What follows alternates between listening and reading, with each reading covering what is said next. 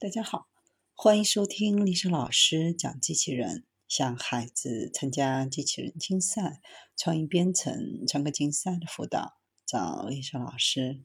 欢迎添加微信号幺五三五三五九二零六八，或搜索钉钉群三五三二八四三。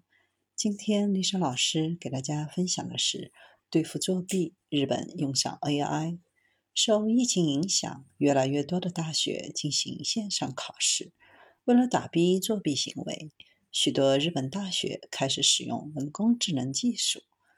早稻田大学使用的是一款基于 AI 的防作弊监控系统，会用摄像头拍摄电脑前在线答题的考生画面，并自动判断该考生是否为报名者本人，以及。在答题过程当中，是否存在可疑的行为？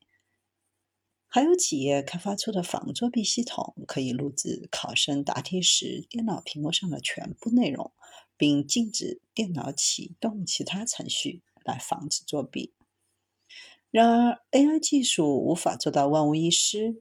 比如，当考生在电脑前答题，做出低头俯视或抬头仰望远方的思考状。AI 就无法判断考生到底是在思考，还是在偷瞄摄像头外的参考材料。当出现这种情况的时候，将进行人工干预进行判断。